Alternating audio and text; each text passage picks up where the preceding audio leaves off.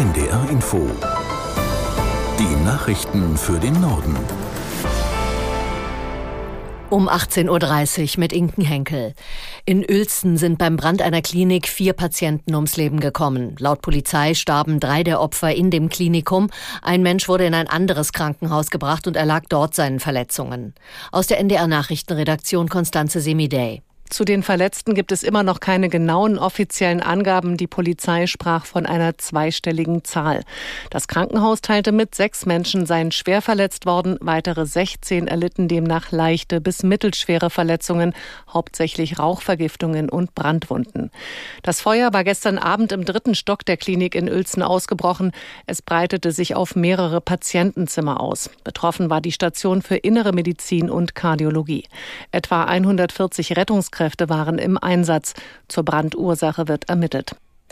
Politiker mehrerer Parteien haben entsetzt auf den Bauernprotest auf dem Fähranleger Schlütziel in Schleswig-Holstein reagiert. Auch Bauernverbände verurteilten das Vorgehen der Landwirte. Sie hatten eine Fähre blockiert, von der Bundeswirtschaftsminister Habeck gerade aussteigen wollte. Der grünen Politiker hat sich nun selbst schriftlich zu dem Vorfall geäußert. Aus Berlin Lissi Kaufmann. Vizekanzler und Wirtschaftsminister Habeck bedauert, dass die Bauern sein Gesprächsangebot am Abend nicht angenommen haben. Besorgt zeigte er sich über die aufgeheizte Stimmung im Land. Protestieren in Deutschland ist ein hohes Gut, sagt Habeck. Das werde durch Nötigung und Gewalt zerstört. In Worten wie in Taten sollte man dem entgegentreten. Landwirte protestieren seit Wochen gegen die politischen Kürzungspläne. Einen Teil davon hat die Bundesregierung gestern zurückgenommen. Den Landwirten geht das aber nicht weit genug. Für kommende Woche sind neue Protestaktionen angekündigt. Bundespräsident Steinmeier hat den Zehntausenden Helfern in den Hochwassergebieten gedankt. Er will einige von ihnen in Kürze in Schloss Bellevue empfangen. Aus Berlin Kai Clement. Bundespräsident Frank-Walter Steinmeier spricht den freiwilligen Helferinnen und Helfern seine größte Hochachtung aus. Viele opferten ihre Freizeit für den Schutz ihrer Gemeinde und ihrer Mitbürger und seien bis zur Erschöpfung im Einsatz. Sie verdienten den Dank der ganzen Nation. Wörtlich heißt es in Steinmeiers schriftlicher Mitteilung, wir müssen allen, die schützen und retten, den Rücken stärken, sie alle sichtbar würdigen. Sie sind Vorbilder. Zum Neujahrsempfang am kommenden Dienstag im Berliner Schloss Bellevue hat der Bundespräsident Freiwillige Feuerwehrleute und Helfer des Technischen Hilfswerks eingeladen. Wer in Niedersachsen durch das Hochwasser in eine Notlage geraten ist, hat Aussicht auf Soforthilfen vom Land.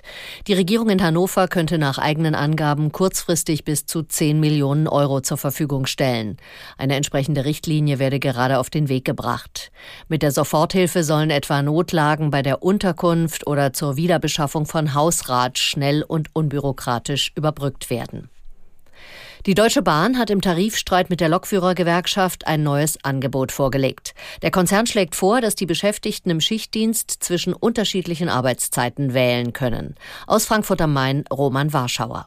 In einem Interview mit der Süddeutschen Zeitung sagt Bahnpersonalchef Seiler, dass so auf Wunsch auch eine 35-Stunden-Woche möglich sei, allerdings ohne vollen Lohnausgleich, was die GDL aber will. Die Bahn fordert die Gewerkschaft auf, angesichts des neuen Angebots auf weitere Streiks zu verzichten und schlägt vor, kommenden Mittwoch über das Angebot zu verhandeln. Die GDL hatte vor Weihnachten angekündigt, frühestens ab Montag, den 8. Januar, wieder zu Streiks aufzurufen. Der Piratenangriff auf das Frachtschiff MV Lila Norfolk ist dank dem Einsatz indischer Soldaten glimpflich ausgegangen. Wie die indische Marine mitteilte, geht es allen 21 Besatzungsmitgliedern des Frachters gut. Aus Neu-Delhi Peter Hornung. Eine Eliteeinheit sei auf den Frachter gegangen, die Piraten seien jedoch schon weg gewesen. Sie hätten den Versuch einer Entführung offenbar aufgegeben, als ein indisches Kriegsschiff sich näherte. Der Zerstörer Chennai hatte das unter der Flagge von Liberia fahrende Frachtschiff Laila Norfolk zuvor verfolgt. Die Inder helfen nun, die Stromversorgung der Laila Norfolk wiederherzustellen, damit das Schiff seine Reise fortsetzen kann.